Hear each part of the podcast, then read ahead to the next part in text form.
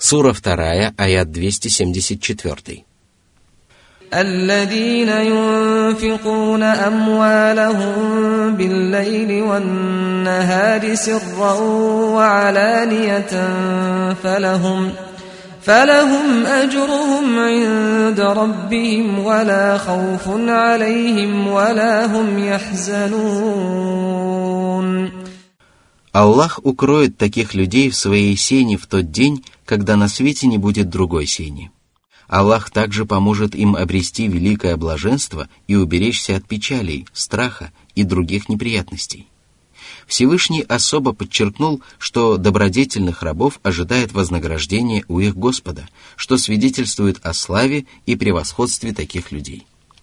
Их пожертвования оказываются в самом достойном месте, и поэтому в достоверном хадисе пророка Мухаммада говорится – если раб отдает в качестве пожертвования один финик, который он заработал своими руками, то снисходительный Аллах принимает его своей дланью и выращивает так, как каждый из вас выращивает своего же ребенка, пока это пожертвование не превращается в огромную гору.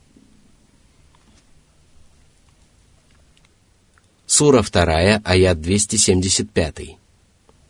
الذين يأكلون الربا لا يقومون إلا كما يقوم الذي يتخبطه الشيطان من المس.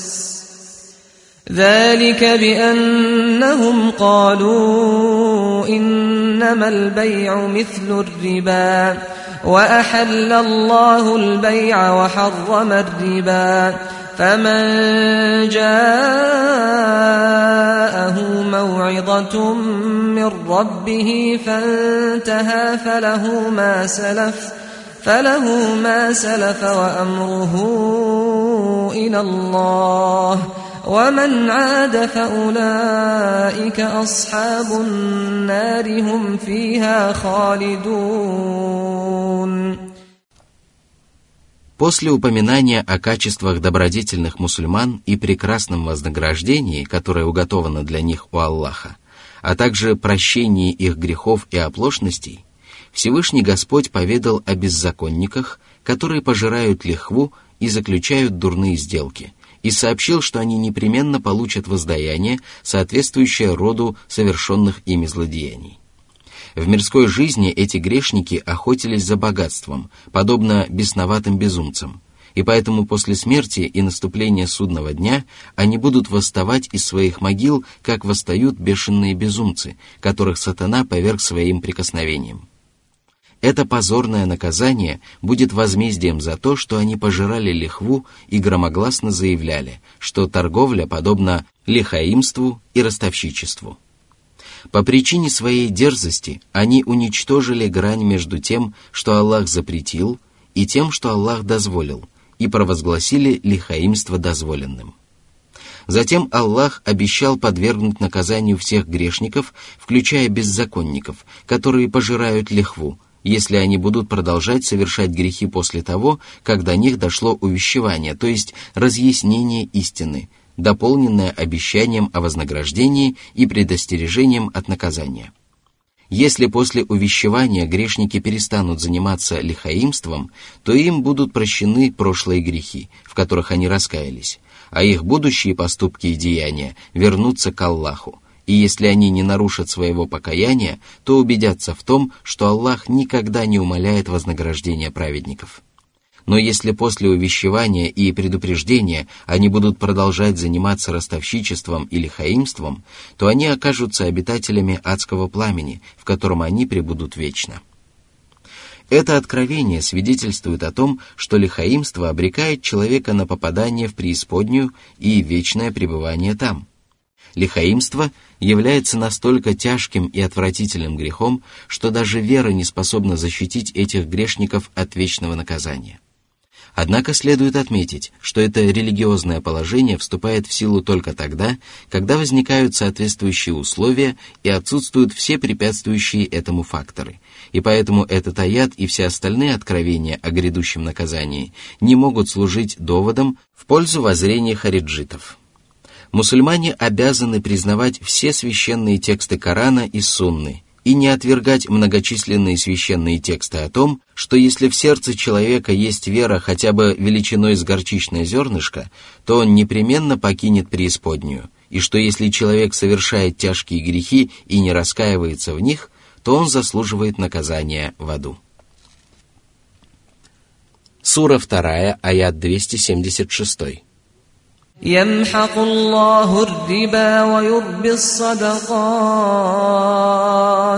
والله لا يحب كل كفار أثيم Всевышний сообщил о том, что он уничтожает заработок ростовщиков или хаимцев и приумножает пожертвования благотворителей, хотя многим людям кажется, что в действительности все происходит наоборот, и что пожертвования лишают человека богатства, тогда как лихва приумножает его благосостояние. Богатство и мирской удел находятся в руках Всевышнего Аллаха, и заслужить то, что есть у Аллаха, можно только благодаря праведным поступкам и выполнению Божьих велений. И если человек осмеливается пожирать лихву, то его непременно постигает наказание. Судьба таких людей складывается вопреки их желаниям, и это подтверждается событиями, которые происходят вокруг нас. Кто может быть правдивее самого Аллаха? Ему неизвестны неблагодарные грешники, которые отказываются благодарить своего Господа за неспосланные щедроты, отрицают Его милость и не перестают ослушаться Его – из этого аята можно сделать вывод о том, что Аллах любит рабов, которые благодарят Его за многочисленные милости и раскаиваются в совершенных грехах и прегрешениях. Сура 2, аят 277. إن الذين آمنوا وعملوا الصالحات وأقاموا الصلاة وآتوا الزكاة لهم أجرهم ۖ لهم أجرهم عند ربهم ولا خوف عليهم ولا هم يحزنون Аллах поместил это откровение среди аятов о лихаимстве для того, чтобы разъяснить людям, что самым важным фактором, способствующим уклонению от лихвы, является усовершенствование веры и выполнение всех ее требований. В особенности это относится к совершению намаза и выплате закята, потому что намаз удерживает от мерзости и предосудительных поступков, а закят является формой добродетели по отношению к творениям и несовместим с лихаимством, которое является несправедливостью по отношению к ним. Сура 2, аяты 278-279. يا أيها الذين آمنوا اتقوا الله وذروا ما بقي من الربا إن كنتم مؤمنين. فإن لم تفعلوا فأذنوا بحرب من الله ورسوله وإن تبتم فلكم رؤوس أموالكم لا تظلمون ولا تظلمون Всевышний обратился к правоверным и повелел им бояться своего Господа и разорвать все сделки, основанные на лихаимстве, которые они заключили прежде. Всевышний также сообщил, что если люди не поступят так, то они станут враждовать с Аллахом и его посланником. Это обстоятельство является одним из величайших свидетельств порочности лихаимства и ростовщичества. Ведь если человек настойчиво продолжает пожирать лихву, то он словно воюет против Аллаха и его посланника. Но если человек раскаивается в том, что он занимался лихаимством и ростовщичеством, то ему разрешается взять назад свой первоначальный капитал. Поступив так, он не обидит людей, которых он прежде обязал выплатить ему лихву, и сам не окажется в убытке, поскольку вернет себе свой первоначальный капитал. Одним словом, если человек раскаялся в лихаимстве и ростовщичестве, то ему прощаются все сделки и соглашения, которые он заключил прежде и которые уже завершены. Если же некоторые из таких сделок еще остаются в силе, то он обязан довольствоваться своим первоначальным капиталом, поскольку получение лихвы станет для него дерзким преступлением. В этом откровении разъясняется мудрость запрета на лихаимство, которая заключается в том, что лихаимство является несправедливостью по отношению к нуждающимся людям. Ростовщик взимает с них больше положенного и увеличивает их долговые обязательства, хотя обязан предоставить им необходимую отсрочку. Именно поэтому далее говорится. Сура 2, аят 280. وإن كان ذو عسرة فنظرة إلى ميسرة وأن تصدقوا خير لكم إن كنتم تعلمون Если должник находится в затруднительном положении и не может выплатить свой долг, то кредитор обязан предоставить ему отсрочку до тех пор, пока у него не появится возможность расплатиться с долгами, а должник обязан стараться без промедления расплатиться с долгами любым дозволенным путем. Если же кредитор окажет ему милость и простит ему часть долга или весь долг целиком, то он поступит во благо себе. А для того, чтобы человеку было легче выполнять предписания шариата, избегать основанных на лихаимстве сделок и оказывать поддержку нуждающимся, он должен твердо знать, что однажды он вернется к Аллаху, который сполна воздаст ему за совершенные деяния и не поступит с ним несправедливо даже весом на одну пылинку. Вот почему далее Аллах сказал. Сура 2, аят 281-282. واتقوا يوما ترجعون فيه الى الله ثم توفى كل نفس ما كسبت وهم لا يظلمون. يا أيها الذين آمنوا إذا تداينتم بدين إلى أجل مسمى فاكتبوه وليكتب بينكم كاتب بالعدل ولا يأب كاتب أن يكتب كما علمه الله. فليكتب وليملل الذي عليه الحق وليتق الله ربه ولا يبخس منه شيئا.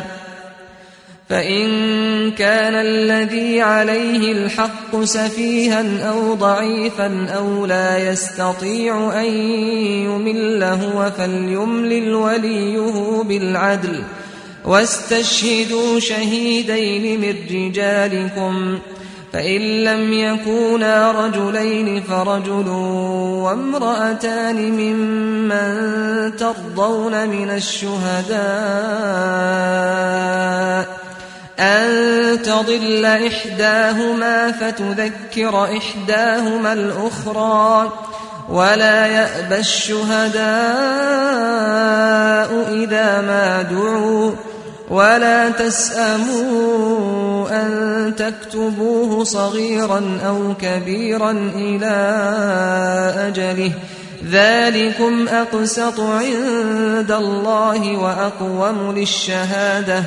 وأقوم للشهادة وأدنى ألا ترتابوا إلا أن تكون تجارة حاضرة تديرونها بينكم فليس عليكم جناح ألا تكتبوها وأشهدوا إذا تبايعتم ۖ ولا يضار كاتب ولا شهيد.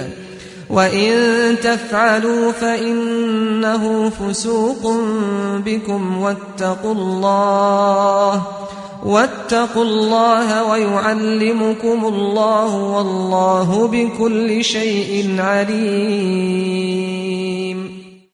Творец заповедал своим рабам заботиться о сохранении своих прав во время сделок и соглашений посредством полезных правил, которые настолько прекрасны, что даже благоразумные мужи не способны придумать более прекрасные и совершенные предписания. Из этого откровения можно сделать следующие полезные выводы. Шариат разрешает брать деньги в долг и приобретать товары в кредит – поскольку Аллах сообщил, что правоверные поступают таким образом. Любые поступки, которыми можно охарактеризовать правоверных, являются следствием их веры и убежденности, и упоминание о таких поступках фактически означает одобрение всемогущего владыки и судьи.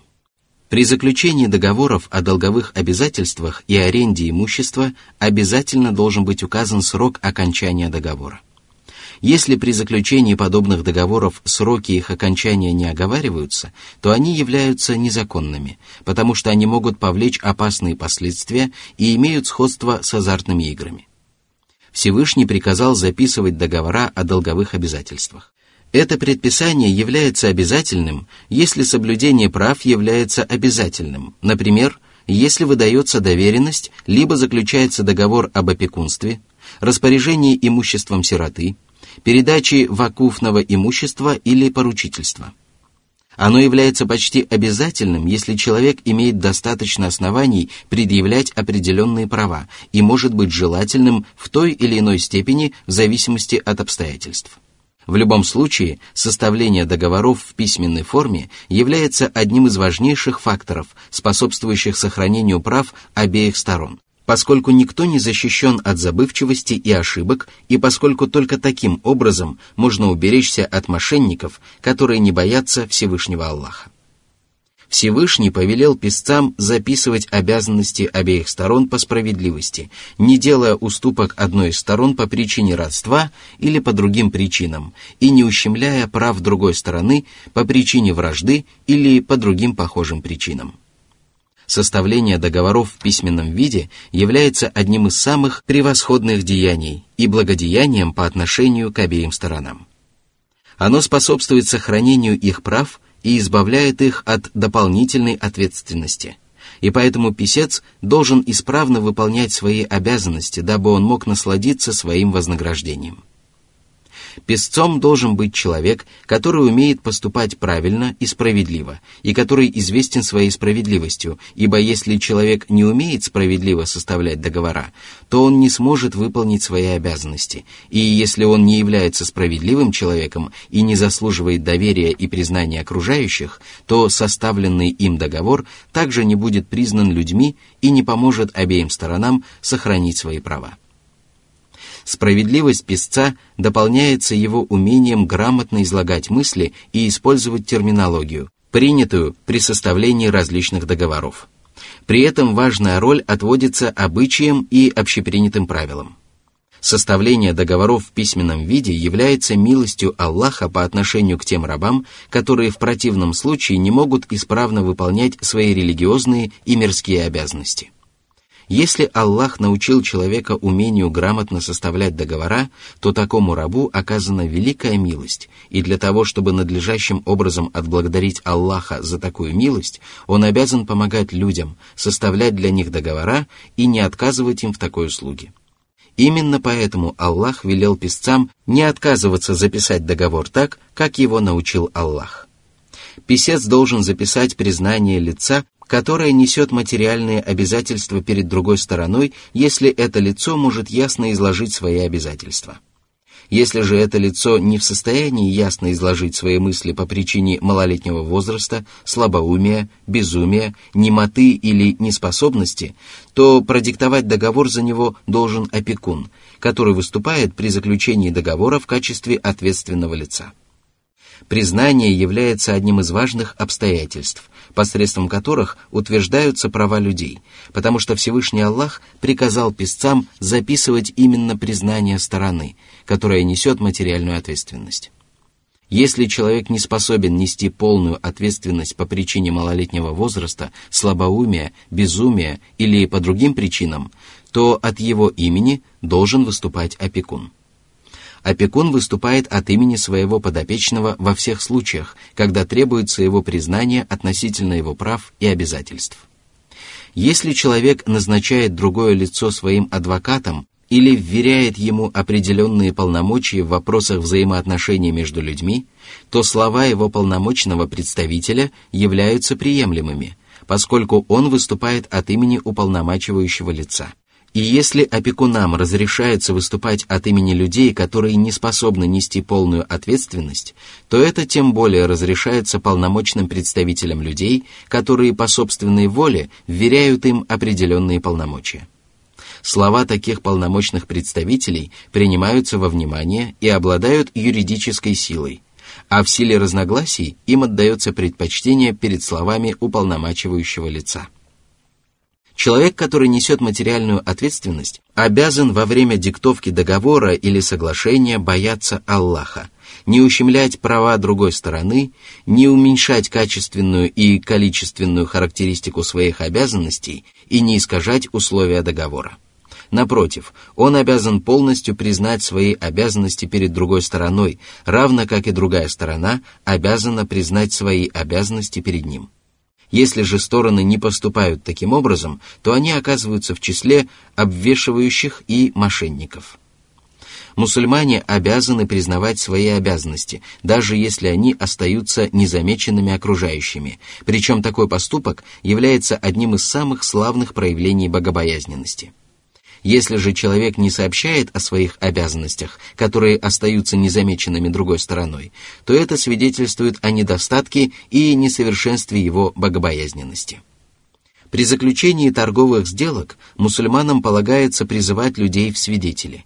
Религиозное положение относительно присутствия свидетелей при заключении договоров о долговых обязательствах одинаково с религиозным положением относительно составления таких договоров в письменной форме, которые мы уже обсудили, поскольку при составлении договоров в письменном виде фактически записываются свидетельства. Что же касается наличных сделок, то их лучше заключать в присутствии свидетелей, но можно отказаться от составления таких договоров в письменном виде, потому что наличные сделки широко распространены, и составление таких договоров в письменном виде является обременительным предписанием. Свидетелями должны быть двое справедливых мужчин. Если же присутствие двух справедливых мужчин невозможно или затруднительно, тогда свидетелями могут быть один мужчина и две женщины – это относится ко всем видам взаимоотношений между людьми, будь то заключение коммерческих сделок или договоров о долговых обязательствах, оформление связанных с ними условий или документов. Тут может возникнуть вопрос, почему пророк Мухаммад принимал решение на основании одного свидетельства, подтвержденного клятвой, если обсуждаемый нами прекрасный аят требует свидетельства двух мужчин или одного мужчины и двух женщин.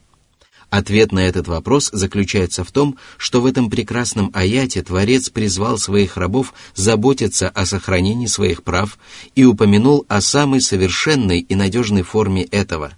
Однако этот аят никоим образом не противоречит решениям пророка Мухаммада, основанным на показаниях одного свидетеля, подтвержденных клятвой.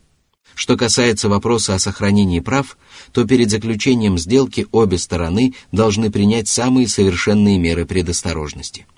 Что же касается вопроса о разрешении тяжб, то при подобных разбирательствах принимаются во внимание наиболее убедительные аргументы и доказательства.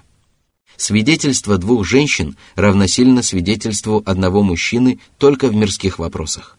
Что же касается религиозных вопросов, таких как передача хадисов или издание религиозных указов, то в них свидетельство женщины равносильно свидетельству мужчины. Причем различия между этими двумя случаями совершенно очевидны. Всевышний указал на причину, по которой свидетельство мужчины приравнивается к свидетельству двух женщин. Эта причина заключается в том, что женщины зачастую обладают слабой памятью – тогда как мужчины обладают хорошей памятью. Если один свидетель забыл о происшествии, после чего второй свидетель напомнил ему о случившемся, то подобная забывчивость не причиняет вреда свидетелю, если он восстановил события в памяти после напоминания. Об этом свидетельствует откровение о том, что если одна из свидетельниц ошибется, то вторая должна напомнить ей. Тем более следует принимать свидетельство человека, который забыл о происшествии, после чего вспомнил о нем без напоминания, поскольку свидетельство должно опираться на осведомленность и убежденность. Свидетельство должно опираться на осведомленность и убежденность и не может строиться на сомнении. И если свидетель сомневается в собственных словах, то ему запрещается давать свидетельские показания. Даже если человек склоняется к определенным показаниям, он все равно должен свидетельствовать только о том, что ему достоверно известно. Свидетель не имеет права отказываться от дачи показаний, если его приглашают предстать в качестве свидетеля, причем выступление в качестве свидетеля является одним из самых достойных благодеяний, поскольку Аллах приказал правоверным поступать так и сообщил о пользе этого благодеяния. Запрещается причинять вред писцу и свидетелям, приглашая их выполнить свои обязанности в неудобное для них время и при таких обстоятельствах, которые могут причинить им вред.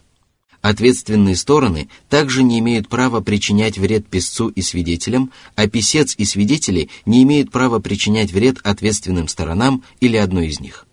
Из всего сказанного следует, что если составление договоров и соглашений в письменном виде, участие при этом в качестве свидетеля или дача показаний могут причинить вред, то люди могут отказаться от выполнения обязанностей писца и свидетеля. Всевышний подчеркнул, что мусульмане не должны причинять вред всем тем, кто делает добро, и не должны обременять их непосильными обязанностями. Всевышний сказал, «Воздают ли за добро иначе, чем добром?» Сура 55, аят 60. Что же касается тех, кто делает добро, то они должны выполнять свои обязанности самым совершенным образом – не попрекая людей оказанной услугой и не обижая их ни словом, ни делом, поскольку в противном случае их поступки не могут считаться праведными. Писец и свидетели не имеют права брать вознаграждение за свои услуги, потому что сам Аллах обязал своих рабов записывать договора и выступать в качестве свидетелей, и потому что вознаграждение за подобные услуги наносит ущерб сторонам, которые заключают договора и соглашения. Всевышний обратил внимание рабов на огромную пользу, которую они могут извлечь, если будут исправно выполнять эти славные наставления. Они смогут сохранить свои права, соблюсти справедливость, избавиться от споров и притязаний, а также застраховаться от забывчивости и рассеянности. Именно поэтому Аллах сообщил, что соблюдение неспосланных предписаний будет справедливее перед Аллахом, убедительнее для свидетельства и лучше для избежания сомнений. В этих вещах люди действительно ощущают острую потребность. Изучение правил составления договоров в письменном виде относится к религиозным вопросам, поскольку это умение позволяет сохранить веру и мирское благополучие и оказывать услуги окружающим. Если Аллах почтил человека особым умением, в котором нуждаются остальные люди, то для того, чтобы отблагодарить Аллаха надлежащим образом, человек должен использовать свое умение во благо рабов Аллаха и удовлетворять их нужды.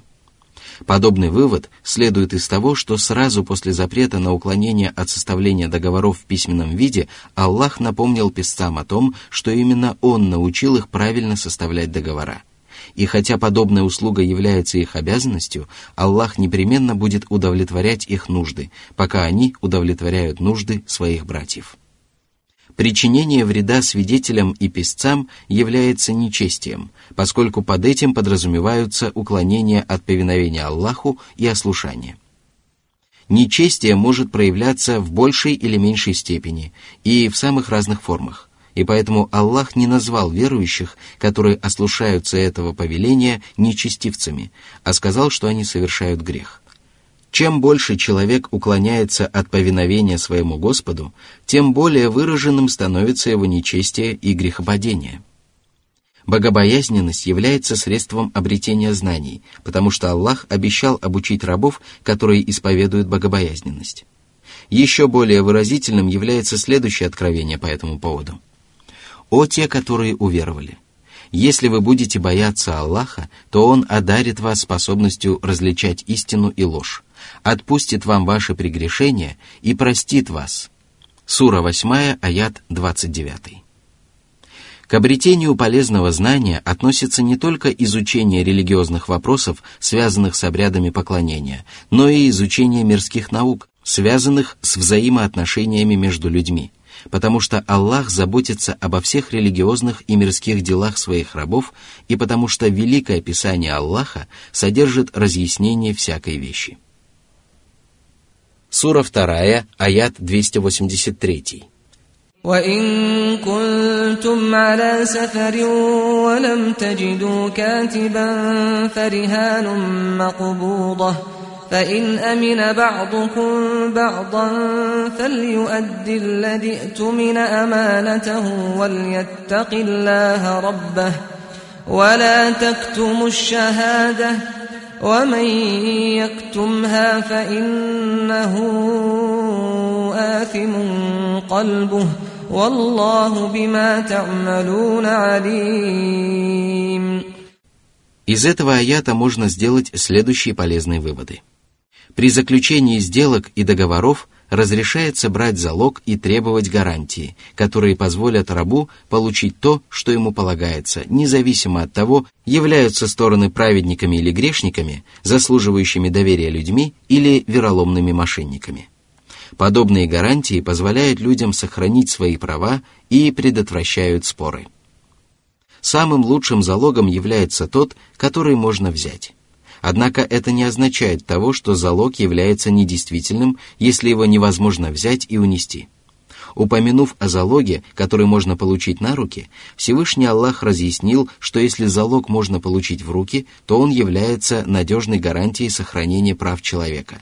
Если же залог невозможно получить в руки, то такая гарантия является несовершенной.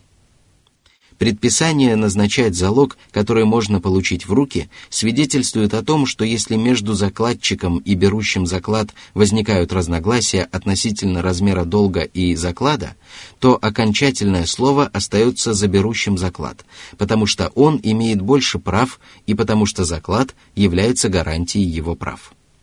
И если его слово не будет окончательным, то сохранение его прав не будет гарантировано в отсутствии писца и свидетелей. Если стороны доверяют друг другу, то им разрешается заключать договора без гарантий, которые защищают их права, и без свидетелей. Однако при таких обстоятельствах они должны надлежащим образом бояться Аллаха, поскольку в противном случае человек может лишиться того, что он должен получить. Именно поэтому при таких обстоятельствах Аллах повелел тем, кто несет материальную ответственность, бояться Аллаха и полностью возвращать вверенное ему на хранение имущества. Если один человек доверяет другому свое имущество, то он оказывает ему великую честь, признавая его набожность и верность, и поэтому лицо, которое несет материальную ответственность, должно полностью вернуть вверенное ему на хранение имущество по двум причинам. Чтобы выполнить свои обязанности перед Аллахом, который повелел поступать таким образом, и чтобы выполнить свои обязанности перед человеком, который оказал ему доверие и отдал ему на хранение свою собственность. Шариат категорически запрещает скрывать свидетельство, и если человек скрывает свидетельство, то его сердце поражено грехом, хотя сердце является важнейшим органом человеческого организма. Это объясняется тем, что сокрытие истинного свидетельства подобно лживому свидетельству и способствует ущемлению прав людей и нарушению взаимоотношений между людьми. И если человек совершает подобный грех, то он несет ответственность за свой поступок и проступок того, кто несет материальную ответственность перед другой стороной. Следует отметить, что брать залог разрешается как во время поездки, так и на постоянном местожительстве. Однако в обсуждаемом нами аяте упоминается залог только во время поездки, потому что при таких обстоятельствах люди обычно не могут найти писца и свидетелей и прибегают к назначению залога. В завершении этого аята Аллах напомнил о том, что ему доподлинно известно обо всех деяниях рабов, дабы вдохновить людей на заключение достойных сделок и уберечь их от дурных сделок. Сура 2, аят 284. لله ما في السماوات وما في الأرض وإن تبدوا ما في أنفسكم أو تخفوه يحاسبكم به الله فيغفر لمن يشاء ويعذب من يشاء والله على كل شيء قدير Всевышний сообщил о своей безграничной власти на небесах и на земле и своем всеобъемлющем знании о том, что рабы совершают открыто или скрывают в своих сердцах. Аллах непременно призовет их к ответу за совершенные деяния и простит только тех, кого пожелает. Этими рабами окажутся те, кто обратился к своему Господу с покаянием, потому что Всевышний Аллах сказал, «Ваш Господь лучше всех знает то, что в ваших душах. И если вы будете праведниками, то ведь Он прощает тех, кто обращается к Нему с раскаянием». Сура 17, аят 25. А тех, кого пожелает, всемогущий Аллах подвергнет мучительному наказанию – Этими несчастными окажутся ослушники, которые неустанно совершали грехи душой и телом. Этот аят не противоречит хадисам о том, что Аллах прощает людям дурные мысли, которые возникают в их душе, если они не совершают соответствующих поступков и не произносят соответствующих дурных речей. В человеческой душе могут возникать различные мысли, которые не характерны для него и отвергаются им. В обсуждаемом аяте речь идет только о твердых намерениях и качествах, которые укоренились в человеческой душе и которые могут быть хорошими или дурными. Аллах также возвестил о том, что Он властен над всем сущим, и совершенство Его могущества проявляется в том, что Он властен призвать творения к ответу, одарить их заслуженным вознаграждением или подвергнуть их заслуженному наказанию. Сура 2, аяты 285-286. آمن الرسول بما أنزل إليه من ربه والمؤمنون كل آمن بالله وملائكته وكتبه ورسله لا نفرق بين أحد من رسله وقالوا سمعنا وأطعنا غفرانك ربنا وإليك المصير. لا يكلف الله نفسا إلا وسعها. لها ما كسبت وعليها ما اكتسبت. ربنا لا تؤاخذنا إن نسينا أو أخطأنا. ربنا ولا تحمل علينا إصرا كما حملته على الذين من قبلنا. ربنا ولا تحملنا ما لا طاقة لنا به. واعف عنا واغفر لنا وارحمنا. أنت مولانا فانصرنا على القوم الكافرين В достоверном хадисе пророка, мир ему и благословение Аллаха, сообщается, что прочесть ночью эти два аята мусульманину достаточно для того, чтобы уберечься от зла, а причина этого заключается в славном смысле этих откровений – в первых аятах этой суры Аллах призвал людей уверовать во все основные положения мусульманской религии и повелел. «Скажите, мы уверовали в Аллаха, а также в то, что было неспослано нам и что было неспослано Ибрахиму, Аврааму, Исмаилу, Измаилу, Исхаку, Исааку, Якубу, Иакову и коленам, двенадцати сыновьям Якуба, что было даровано Мусе, Моисею, Иисе, Иисусу и что было даровано пророкам их Господом. Мы не делаем различия между ними, и Ему одному мы покоряемся. Сура 2, аят 136. А в этом откровении Аллах сообщил, что посланник и правоверные уверовали во все основные положения религии, уверовали во всех посланников и все писания, и не стали уподобляться тем, которые признают часть писания и отвергают другую его часть, или признают одних посланников и отвергают других. Ведь именно так поступают заблудшие последователи искаженных вероучений. Упоминание о правоверных наряду с упоминанием о посланнике Аллаха является великой честью для правоверных мусульман. Это также свидетельствует о том, что относящиеся к нему религиозные предписания распространяются на его последователей, что он выполнял их самым совершенным образом и превзошел на этом поприще всех остальных правоверных и даже всех остальных божьих посланников.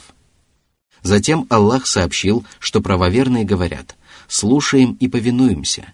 Господи, прости нас, ведь к Тебе нам предстоит вернуться. Они обязываются придерживаться всего, что пророк Мухаммад принес в Коране и Сунне. Они слушают религиозные предписания, принимая их всей душой и покоряясь им всем телом, а их слова преисполнены смирения перед Аллахом и подразумевают просьбу оказать им помощь в выполнении религиозных обязанностей и простить им упущения, сделанные при выполнении обязательных предписаний, и совершенные ими грехи. Они смиренно обращаются к Аллаху с молитвой, которая приносит им пользу, и Всевышний Аллах уже ответил на эту молитву, сказав устами своего пророка «Я уже сделал это». Аллах обязательно принимает эти молитвы от правоверных в целом и принимает их от отдельных верующих, если отсутствуют факторы, препятствующие принятию молитвы. Аллах не призывает мусульман к ответственности за поступки, которые они совершают по ошибке или по забывчивости. Он сделал мусульманский шариат в высшей степени легким и не обременяет мусульман тяготами и обязательствами, которые были столь обременительны для предыдущих религиозных общин. Аллах не предписал им выполнять обязанности, которые превышают их возможности, простил им прегрешения, смилостивился над ними и одарил их победой над неверующими людьми. Мы просим Всевышнего Аллаха посредством Его прекрасных имен и качеств и посредством милости, которую Он оказал нам, когда научил нас выполнять предписания своей религии, притворить для нас в жизнь эти молитвы, исполнить обещание, данное устами пророка Мухаммада, и привести в порядок дела всех правоверных мусульман. Из этого откровения вытекает важное правило, согласно которому следует облегчать религиозные обязанности и избавлять мусульман от стеснения во всех религиозных вопросах, а также другое правило, согласно которому человек заслуживает прощения, если при совершении обрядов поклонения он нарушил свои обязанности перед Аллахом по ошибке или по забывчивости. Если же по этим